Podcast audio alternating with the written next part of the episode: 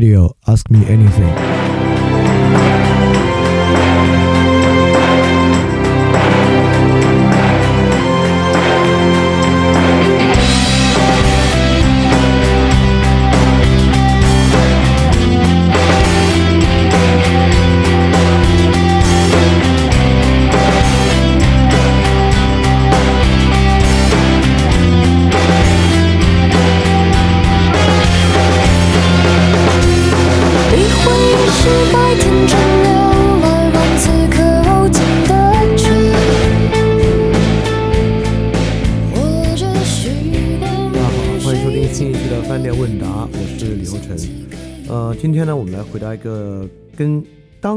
的正在发生的事情没有太多关系的一个问题。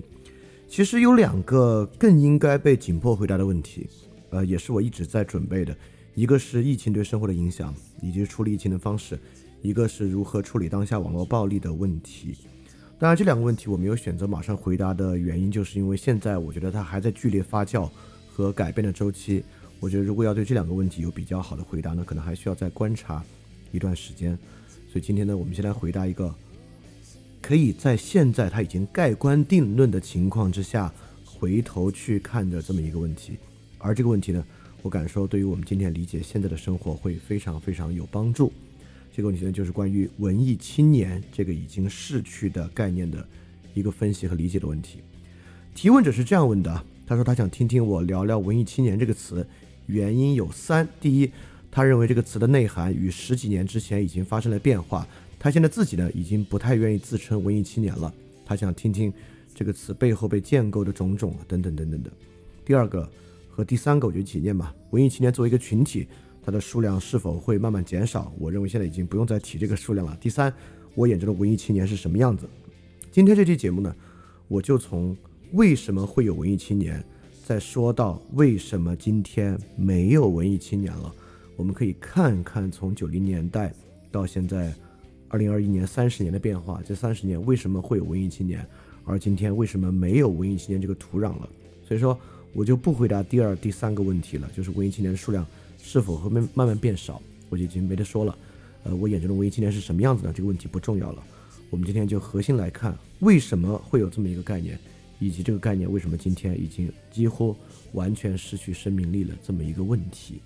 而这个问题呢，和我们最开始所讲的那两个需要花更长时间去回答的问题，实际上彼此之间呢也有关系。不要太小看这个词汇啊，文艺青年这个概念，并不是少部分人用于自我标榜的一个身份。从这四个字上，其实折射出很多的这个时代的特征啊。当然，经常聊文艺青年或者别的词，总有两种特别 cliche，就是特别陈词滥调的疗法，我是完全不接受的。而且我也会认为，你听人聊任何概念，当他在聊这个东西的时候呢，他的话其实都不太值得听。第一是关于贴标签的这个说法啊，就说，哎呀，文艺青年这个概念不好，是因为，哎呀，我们不要给人贴标签，啊，每一个文艺青年实际上他们都是不一样的啊，没有统一的文艺青年。我我我真的觉得不要贴标签这个概念是非常幼稚的一个概念啊！我们在社会上真的有很多很多的身份，这用很维特根斯坦角度来讲啊，标签就是我们把一个对象成型，让它可处理、可谈论、可被理解的一个方式。就我们当然不可能不贴标签了，不贴标签只在某些很特定的语境之下有用，比如说非常实际的人与人之间的。沟通，比如说一个人，如果他给你抱怨他的男朋友、女朋友，说啊，他就是这样的人，他就是那样的人，你在这时候可以给他说，哎，你不要给人贴标签啊，意思是说你要尝试以更丰富的方式去理解他。但是我们在讨论一个社会问题，讨论社会上的这群人和那群人的时候，这个当然是要贴标签的，不可能不贴标签的。所以“文艺青年”这个词跟贴标签没有关系。第二呢，呃，经常有，比比如说聊到文艺青年啊，说，哎呀，这个不要有鄙视链。你看，文艺青年就是会认为有好的、不好的作品，更高的作品，啊，包括可能有好的消费，更有品位，就不要有鄙视链，就不要有鄙视链呢，是一种最简单的，也不会有任何用处的，就是将人与人之间的矛盾和这个不快隐藏起来的方法。你你当然可以在某些地方很谦虚的讲啊啊，不要有鄙视链，但是实际上你要知道，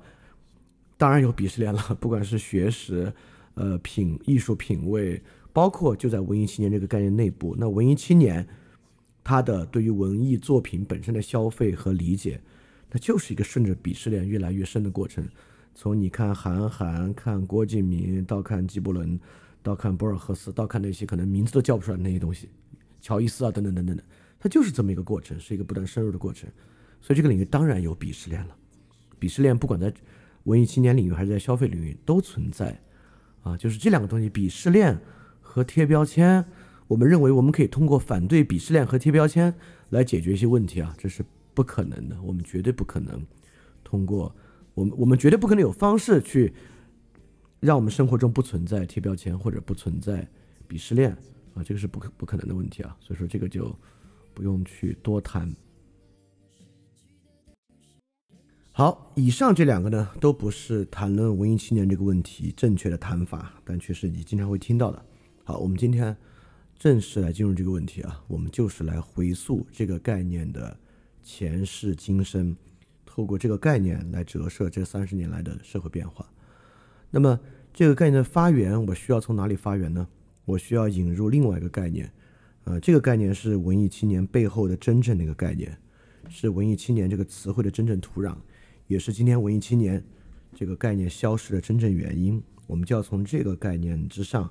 来看这三十年的变迁。这个概念呢，就是“小资”这个词汇。小资，当然它的全称就是小资产阶级。这个词汇我们不用上溯到很远啊，从七十年代、八十年代，这个词汇绝对是一个贬义词。但从九十年代开始呢，这个词慢慢开始变成一个褒义词，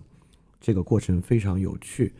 呃，我比如说我举一些最早的这个词汇慢慢变成褒义词的例子，就比如说在很早这个室内情景剧《我爱我家》之中，就是里面饰演那个很迂腐的退休老干部的富民老人，他就经常会指责。家里其他更年轻人生活，说这是一种小资情调，这是一种小资。但是透过这个文艺作品的塑造啊，实际上就是塑造他这个批判本身是迂腐的。正是这个批判本身的迂腐性，这个过去在我们的语境之中一直作为负面词汇的词，其实在九十年代慢慢慢慢拥有一些正面的意义。也就是小资，其实在九十年代慢慢慢慢变成一个正，变成一个褒义词。这个褒义词，而且是脱离这个词汇最开始那个原始意味的。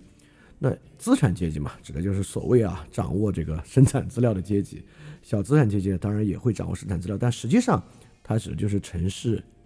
就是它脱离了马克思最开始对于无产者、劳动者、工人和有产者、共产主的区分。就实际上九十年代我们产生的小资，呃，跟有没有产其实没关系啊。绝大部分小资都是被雇佣者，不管他是被。呃，机关单位雇佣、被企业雇佣或怎么样，实际上呢，它其实不止一种所谓的对于生产资料的占有状况，更多的是什么呢？更多的是一种消费。也就是九十年代，随着“小资”这个词汇的兴起啊，慢慢真正兴起的生活实践呢是消费。小资呢代表一种生活情调，这个生活情调呢是被消费塑造的。那么这个消费从九十年代开始呢，我们会发现被小资。慢慢慢慢塑造的改变的是什么呢？商场的形态，商场内部商品的丰富程度，杂志的供给和杂志上面介绍内容的变化，更不用说电视剧、电影、电视节目上出现的越来越多的消费要素。什么消费要素呢？实际上跟小资真正相关的是全球化的消费，是从最开始对于港台商品的消费，到能够对于欧美商品的整个消费过程。这个东西呢，是“小资”这个词在九十年代慢慢成为大家都希望、都欲求，觉得是一种好生活的象征，就是一种全球化的消费，包括了各种洋品牌啊等等等等的情况。所以说，“小资”就是因为市场经济啊，也因为我们的开放，慢慢慢慢在生活中变成一个好的词汇的。这个词汇背后呢，就是一种全球化的消费的塑造。那么，我们就来看看这个。文艺青年啊，文艺青年这个词汇呢，是随着网络的兴起而兴起的一个词汇。它当然呢，文艺青年就是这群年轻的小资，因为最初的上网人群的年的年龄是很小的。我还记得我第一次上网就是两千年的时候，是在我们那会儿，我们是刚刚有一个网吧，那网网网线的速度慢到令人发指，那是我第一次触网的经历。而最开始上网的人呢，其实年纪都非常非常的轻。而最开始上网的这些人呢，实际上他们家他们的家庭经济条件都非常的不错，就那个时候家里能买得起电脑啊，拉得起网线的，都不会是家庭条件比较差的人。这而这一帮年轻的小资呢，就是典型的文艺青年的来源。而这个文艺青年，他们当然也是一种全球化的消费。他们全球化消费呢，就更偏重不是商品，而是全球化的文化消费。这个全球化的文化消费大大超出了九十年代对于所谓港台四大天王啊等等的文化消费，而进入到一种真正更全球化的情况之下。来源于最开始的欧美电影啊、打口碟啊等等、摇滚啊等等，这些都是构成他们的一种消费。所以说我们会发现啊，文艺青年这个概念的出现有两个条件。第一个条件就是小资作为社会文化的塑造主体，也就是从九十年代开始啊，社会的主流的文化内容、景观，不管在商场、杂志、电影、电视剧，都慢慢由小资来成为这个塑造的群体了。慢慢慢慢，这个国家的面貌是由小资产阶级、是由小资塑造起来的，这是第一个条件。第二个条件呢，就是有了互联网，互联网呢提供了两种可能性。第一个可能性是对于全球化的文化产品消费的可能性，就是有了互联网之后，超出了最开始，呃，我们通过购买打口碟或者购买啊盗版 DVD 的方式消费的方式，互联网上有了下载之后，下载这个东西啊，真是一个不得了的。早期的呃 email 或者早期的 flashgate 上面，就是我最开始最早接触到大量的国外的音乐、电影啊等等等等，都是通过互联网下载的。这是第一个互联网条件。第二个互联网条件，这个东西终于可以探讨了，可以超出同学范围，在网上和更大的人群做探讨。这个探讨非常重要啊，是因为比如说高中啊，我高中那会儿突然喜欢了一个日本乐队，叫这个彩虹 Luck and Seal。很很神奇啊！当时整个年级只有我和另外一个同学喜欢，就是我们俩喜欢，因此没得可聊嘛。但是，一旦上了网之后，你就找到了哦，全中国喜欢 Luck and Seal 的人。所以说，文艺青年呢，就是因为这样的条件能产生的：第一，小资作为社会文化的塑造主体；第二，互联网让所有的这些文化消费品既可消费也可探讨。从这个呢，就进入了文艺青年的一个黄金年代。这个概念真正产生啊，小资这个概念九零年开始有，其实到后来呢，慢慢慢慢小资这个概念少了，文艺青年这个概念非常凸显。这个概念的凸显呢，就是两千年到二零一零年这十年，就是文艺青年的黄金年代。不管是新概念作文大赛，然后带来的文带来的青年文学热，还是全球化的文化消费产品在国内被大规模的介绍、接受和大规模的扩展，都是这十年。这是这十年呢，其实既是市场经济的黄金年代，它既不像九十年代还在比较稚嫩的阶段，到两千年之后，其实各种文化消费品已经非常发达，而且城市中也有一大部分人，他们的家庭经济条件很发达，足够消费这些东西了。第二呢，在奥奥运会之前，我们确实也迎来了一场文化的小阳春，那个时候呢，种种种文化政策相对都比较开放。第三呢，就是从两千年到二零一一零年，其实还是比较早期的互联网，因为像微博啊这样比较大众化的产品，都是在二零零七年、零八年才有的。而在早期呢，我们更多的是呃天涯、猫扑、校内、豆瓣，像豆瓣都是零六零六年才有的产品啊，之前还有博客。所以早期互联网呢是一个呃非平民主义的互联网。其实从我刚才讲的当时的这个四个最主要的平台。天涯、猫扑、校内和豆瓣，其中很明显啊，豆瓣就是这个文艺青年的网站。我自己在黄金年代还在豆瓣工作了一年多，也是赶上了好时候。很明显，跟猫扑、天涯、校内比，豆瓣是一个很全球化的网站，很偏重文化消费的网站。很，你要说这四个网站哪个最有小资生活的趣味，那就是豆瓣。所以豆瓣是一个彻彻底底的。小资生活趣味互联网化的这么一个网站，而猫扑、天涯、校内、校内就是后来叫人人啊，就这些网站呢都是比较 local 的，就是比较扎根中国的草根社会的，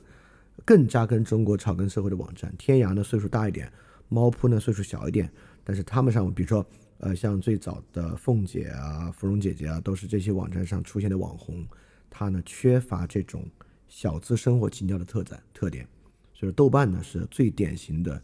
这个小资网站。所以说，文艺青年的发源呢，实际上就是两千年到二零一零年。刚才我总结了三个它的这个概念出现的原因啊，啊，市场经济的黄金年代，奥运会前的文化小阳春和早期非平民主义的互联网。所以在这个情况之下，就以豆瓣这个网站作为很很重要的一个策源地，呃，文艺青年呢，应该是迎来了他们最黄金的十年。这十年呢，文艺青年绝对是作为褒义词存在的。在这十年呢，如果你是一个文艺青年啊。别人肯定高看你一眼，甚至可能在谈恋爱的时候，如果你是个文艺青年，别人会觉得啊，跟文艺青年谈恋爱可能比较浪漫，比较有意思吧。好，这这个阶段啊，呃，稍微岁数大点的听众都经历过，没经历过的人呢，说了可能也感觉不多。我们今天主要还是要说啊，这个文艺青年概念是怎么衰败下去的？为什么文艺青年逐渐变成一个贬义词了？啊，其中第一大。原因呢，就是互联网的平民主义化。互联网平民主义化有一些非常重要的特点，比如说啊，第一个很重要的特点就是在互联网上，文学式的语言被戏谑式的语言完全替代。比如早期文学式的语言，就在两千年前后啊，新概念作文大赛、韩寒、郭敬明最火的时候，到二零一零年前，当然是有一阵这个青年文学热的，像那会儿。嗯，畅销书有很多这种青年作家的书，包括余秋雨的书、王朔最后期的作品。就那段时间，社会对于文学还是有文学热的，也就是说，文艺青年和文学青年当然是有很近的亲缘关系。而在呃两千年到两千二零一零年呢，文学式的语言在网上依然还是有生机的，尤其博客年代，我们是接受非常文学式的语言的，比如说豆瓣早期输赢的评论。所有这些评论都完全不会采用戏谑式的语言，而完全是用文学式的语言的。而文学式的语言呢，是青年，是文艺青年这个文化一个非常非常重要的载体。但是想想今天，不管是我们能看到的影评，那种什么漫威的呃彩蛋大盘点啊，等等等等的东西，微博上采用的文字，呃，微信公众号你大多数能看到的文字。文学式的语言已经完全退出了。如果你连你今天再使用非常文学式的语言来表述的话，呃，你会被当做无病呻吟，会被当做矫情、矫揉造作啊。这三个词汇就是最核心，今天来评价文艺青年的词汇。呃，无病呻吟、矫情、矫揉造作是非常呃典型的来评价他们的词汇。而这种词汇的来源呢？就是文学式的语言被戏谑式的语言完全替代，呃，这里面有很多原因啊。那当然，一个很重要的原因就是书籍退出人们的生活，因为文学式语言的载体是书籍。就是当一个社会人们平时读的东西就是有文学式的时候呢，他们当然在生活中能够容纳文学式。当他们读的东西，他们已经不读这样的东西之后，当然，当文学离开他们的生活，他们就不再需要文学式的语言。而而在今天呢？主要的文学是以网文为核心的，就是就大家能想到网文和我之前举的畅销书之间的区别。当然，我不是说网文完全不具有文学式的表达啊，但是文学式表达在网文里面其实是很稀薄的啊。这是文学，当然更重要的呢，就是真正的文本载体在两千年到二零一零年之间变成了帖子，也就变成了。也就是说，豆瓣从来没有那么火，真正火的是猫扑和天涯，和人人校内上的那些帖子。就比如说，我给大家举几个最早期的网络视频啊，大家都能感觉到这种戏谑式语言是怎么来的。非常非常早的时候，有一个网络视频，它其实现在我已经不确定它是个搞笑视频还是不是，它可能不是搞笑视频，是一个侯总电视购物卖一个叫八星八剑的一个切割钻石。啊，这个就是很早期的戏谑式的网络文本，大家可以想象后舍男孩当时的表演。而二零零五年一个非常非常火的现象级的视频，就是一个网上的人叫胡歌，不是那个演员胡歌，他评价陈凯歌的导的电影《无极》做的那个视频，一个馒头引发的血案，这些是最典型的猫扑文化。而猫扑文化就是侧源于猫扑和天涯文化的这种戏谑式的文字，啊。我们今天在网上看到的所有这些戏谑文字、阴阳怪气，甚至于拼音式缩写啊，实际上都不是现在这些网站的发明，它都来源于最早的猫扑和天涯上的那种戏谑式。所以这种戏谑式语言呢，就是猫扑和天涯式的平民主义网站的戏谑式语言呢，替代了文学式语言。好，这是呃第一个文艺青年衰落的原因。第二个文艺青年衰落的原因呢，就是文艺青年本身的景观化和符号化。也就是说，这个是为什么？为什么文艺青年会这么容易景观化和符号化呢？这跟互联网的文本量有很大的关系。这跟从博客时代到微博时代的关系非常非常大。博客的时代，blog 的时代啊，内容是绝对有足够的文本量呈现为内容的，不管是书评、影评和任何东西。但是，一旦进入，比如说你无法用大量的文本来承载它，只能用一两句话，或者用你豆瓣的一个 list 来承载它呢，所有这些内容就进入了景观和符号。进入景观和符号会怎么样呢？它就变成一种纯粹的姿态了。也就是说。文艺青年从最开始需要用大量文本来做文艺青年的表达，到现在变成了一种符号化的表达。符号化的表达会怎么样呢？符号化的表达，那个姿势会很讨厌。也就是说，文艺青年另外一个对文艺青年的批判就是他他们装。为什么他们会显得很装？一个非常重要的原因就是他从内容蜕变为了姿势。他从内容蜕变为姿势的原因。是互联网文本从长文本变成短文本的过程，因为变成短文本呢，它就变成了一种姿势。但今天网上就全是姿势，这个姿势摆的好不好，姿势摆的对不对，就成为一个非常重要的东西啊。所以说，互联网从长文本进入短文本，也代表文艺青年呢必然的景观化和符号化。景观化和符号化之后呢，文艺青年就只留下了他们遗世独立、高高在上。他们为什么遗世独立、高高在上？为什么对其他人有点看不起？背后的文本量就不够了，所以他们就变得很装，就变得很讨人厌。呃，所以说平民文化呢，平民主义啊，其实是呃奥运会之后啊，这个文化小阳春终结的一个原因，是除了政策之外那个非常非常重要的原因。这个文化小阳春呢，渐渐渐渐就没有了。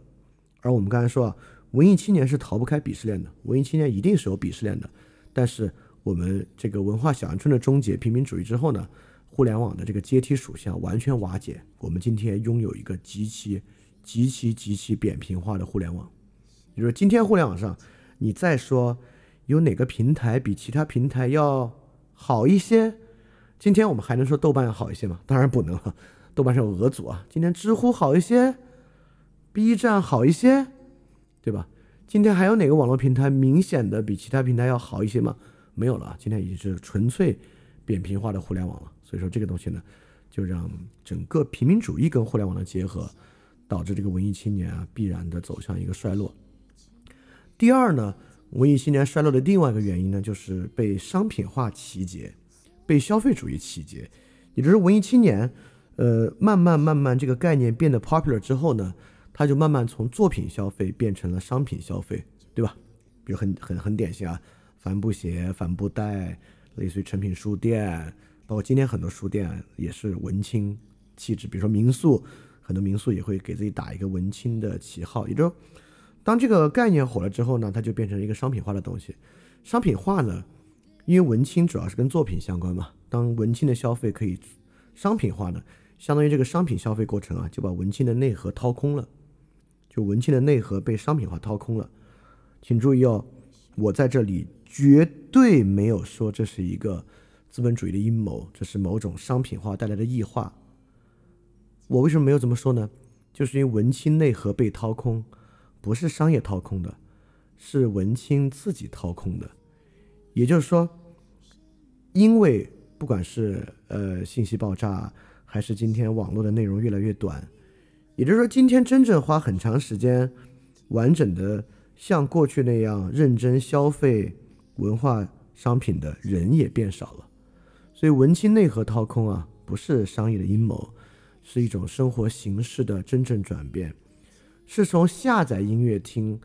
到在音乐软件上听每天那三十首不知道是谁也叫不出名字的音乐，从看电影到看综艺、看美剧的过程，是从读书到读呃，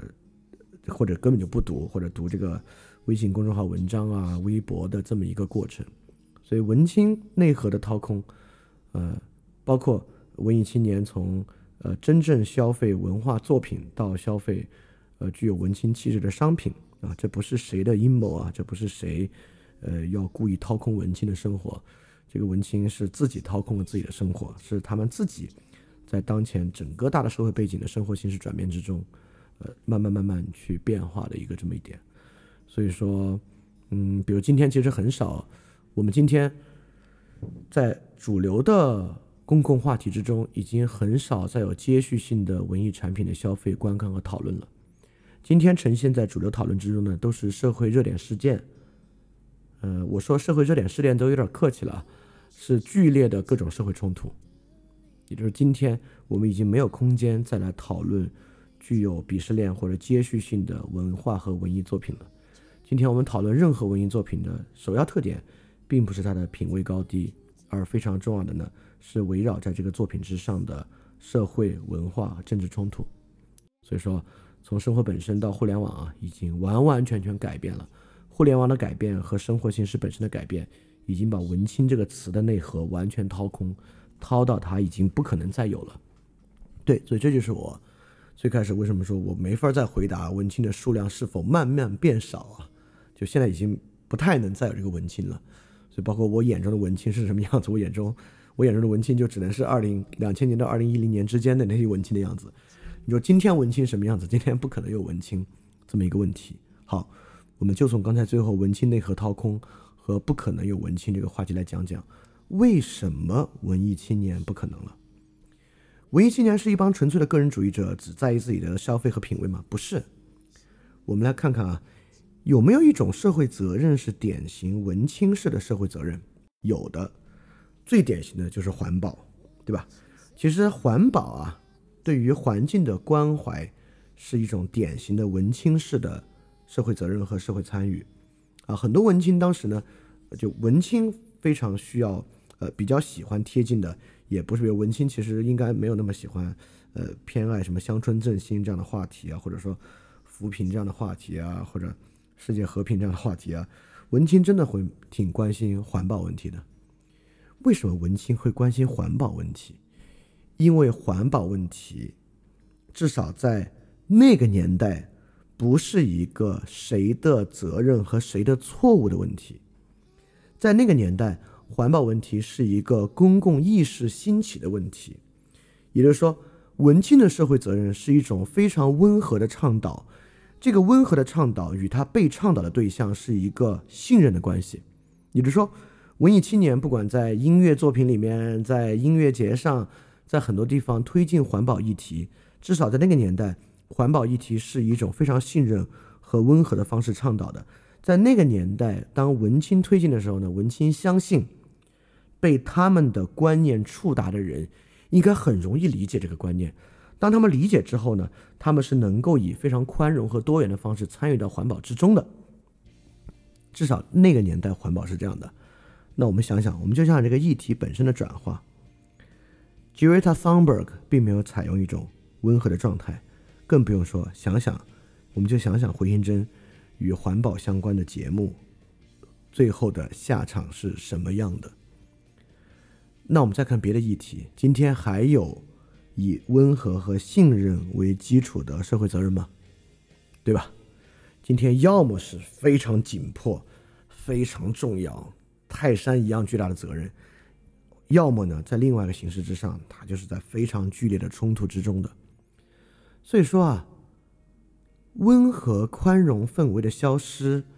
会导致文艺青年根本不可能，这是一个非常非常重要的原因。那么，这个温和宽容的氛围。为什么会这么溃败和消失，导致文青的公共参与的那一面根本就不可能了呢？我们就回到最开始这个词汇，就是真正文青背后的那个词汇，就是小资。我们说啊，从九十年代初开始，小资慢慢慢慢变成一个褒义词。但是想想，在今天这个时间点上，小资是个什么样的词？小资是个绝绝对对的贬义词。比起文青，小资是一个更严重的贬义词。所以文青其实就是一个建基于小资之上的词汇。当小资不太可不再可能的时候，文青就更没有可能。为什么小资一定是坏的呢？好，我摘了知乎上的有人写的一段话，他是怎么批判小资的？听一听啊。你看啊，他这么说的：他说，小资和一个真正无产阶级世界观人的区别在于，后者就是无产阶级世界观的人啊，能够把自己的得失。和社会的得失进步达成一种客观上的统一，而前者就是说小资，即使是为了社会进步做贡献，他们也只会在乎自己主观上的感受，即自己是不是感觉自己的行为让社会进步了，他们根本不在乎客观上的社会效果，所以小资必须生活在一种。我做的事情是有意义的，别人做不了的幻象之中，而不会去批判的、理性的思考和把握自己的活动，这就是小资本质上是一种自我感动的原因。我根本不认为这段话写的有道理，但我认为这段话写的非常有代表性。这段话非常精准的描绘出了为什么今天小资变成了一个彻彻底底的贬义词。为什么呢？因为今天在今天的视野之下，小资远离了一种客观的、紧迫的、真正重要的议程。小资没有把自己加入到这么一种客观议程之中。你可能会觉得啊，什么是客观议程？我立马举两个文艺作品的例子。也就是说，我们在评价《流浪地球》是不是一个好电影。小丑是不是一个好电影的时候，援引的那个客观议程？比如说，当我们评价《流浪地球》的时候，品味在此不重要。这个电影好不好，很大程度上取决于它对于中国科幻电影这个产业和门类本身的价值。小丑这个电影好不好，和他本身的文艺品味关系不大。而在于这部电影和与电影取得共鸣的人，他们那种生活困境的重要性，和必须直视那个生活困境本身，必须尊重这个最大多数人的客观生活困境，这些呢，就是那个客观所谓打引号的，我在这里讲的是打引号的，他被他们认为客观的议程，而小资本身呢，就是对这种客观议程的背离，而今天。我们不能够背离这种客观议程。你看，有个很大的区别啊。这个客观议程，它的客观性指的是什么呢？指的是一种自我证明。也就是说，中国科幻电影元年是一种具有强烈合理性的主张，而绝大多数人的生活困境是有一种具有强烈合理性的客观的主张，而小资的那种生活。是没有迫切的自我证明冲动，而没有迫切的自我证明需要的，因此它可以呈现为温和的，它可以不呈现为迫切的需要自我证明、需要获得承认，对吧？而为什么今天小资溃败呢？就是今天已经不再有不迫切自我证明的空间了，啊，今天任何一种社会观点都在进行迫切的自我证明。范儿电台本身也是一种强烈迫切的自我证明。就我经常在做的那个做事的人的报道，他从最开始我就描绘了一种迫切的自我证明。我必须证明为什么这么一种文章形式是我们今天对今天的社会更有帮助、更好的一种文章形式。对我，我逃不开这个。你今天做任何有公共性的事情，你逃不开这个，你逃不开迫切的自我证明，你逃不开证明。我这里有某种客观性，对吧？所以说，今天整个社会啊，承认问题激烈斗争啊，关于承认问题的激烈斗争，就是这个承认啊，黑格尔承认问题到今天社会的呈现呢，肯定是值得用专门的 special 节目去讲的。这个我们绝对绝对会专门的去讲。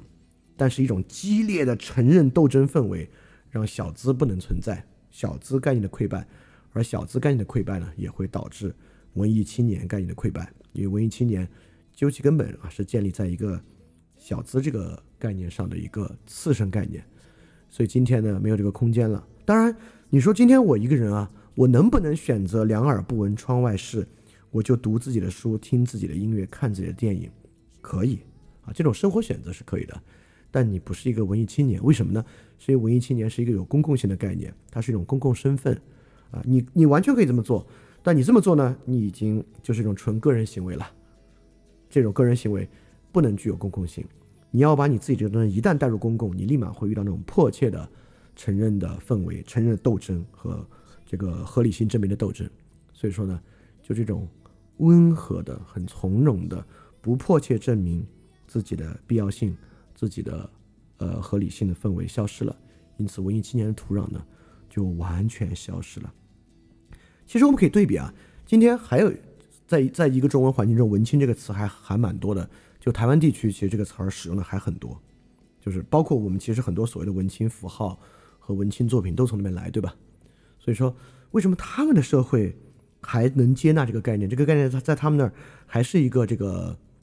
呃褒义词概念呢？就是当当然他们那边不会说小资了，因为他们没有马克思的意识形态，你就能看到这两种社会社会基础的一种不同。就为什么台湾地区还可以广泛使用“文青”这个符号和“文青”这个词汇，就能看到这两种社会，呃，氛围上的一种巨大差异，一种社会基础上的差异。而我认为啊，为什么今天我们来讲“文艺青年”这个词汇的回眸，就是要来看到文艺青年所运行的社会基准和这种社会基准的。在这三十年期间的巨变，啊，这个巨变本身是一个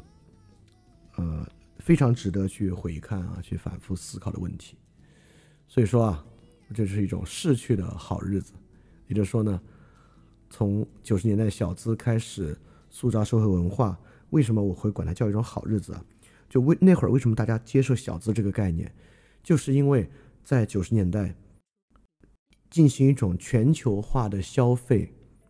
不断的增加自己融入全球化消费过程，是当时的普遍受众都认为自己既可遇也好也够得着的生活。在那个年代，我们接受小资概念，就是因为那是一种可期的好生活的样貌。因此，那是一种非常特殊历史时期的希望感。在那个年代，人们是对这种生活的实现。保有着可期的希望的，正是这种可期的希望，让小资这个概念能够被接受，并且正是因为它是一种可期的希望，社会在这种可期的希望感之中获得了一种很强烈的温和状态。所以说，那是一个好日子。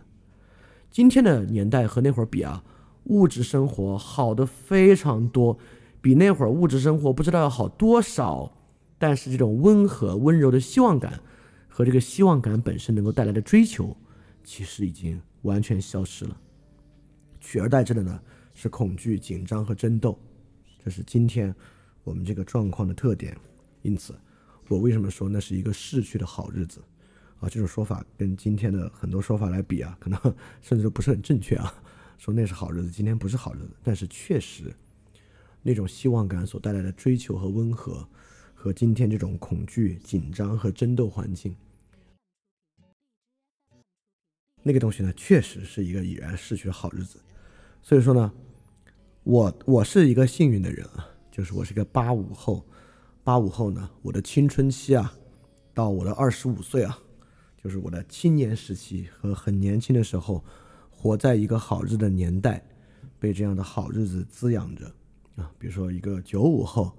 那很抱歉，你的青春期呢，已经是好日子的末尾了。我是。完完整整的经历了这段好日子，经历了小资文艺青年时代的人，这是一种幸运，这是一种时代的幸运。那九五后甚至零零后，非常非常抱歉，你们已经没有赶上这样的好日子了。当然啊，未来什么时候能够再有这样的好日子呢？我们能够有一种够得着的、可遇的好生活，并且在这种生活之中有一种希望感，这种希望感能够带来某种追求和温和的氛围。这个呢，就看我们所有人如何来对待现在的日子了，啊，就是这么一个重要的问题。好，所以今天呢，我来回应关于文艺青年这个概念的问题，然后也从这个问题呢，来对我们过去三十多年有一个从这个问题做一个线索啊，有一种感觉和把握，这中间到底怎么来的，又出现什么变化，这个词汇变成贬义词，以及到今天为何这个词汇其实根本都已经没有任何生存的空间了。啊，希望你对于理解现在的环境呢，能够给予一定的启发。好，也欢迎大家能够问新的问题啊，呃，这些问题欢迎你发问到 ask at flipradio dot club，a s k at f l i p r a d i o dot c l u b，记住啊，不是 dot com，而是 dot club，就可以向我发问了。好，嗯，非常感谢这个同学的问题，也感谢你花时间收听今天这期饭店问答节目，我们下期节目再见，大家要记得感谢相信。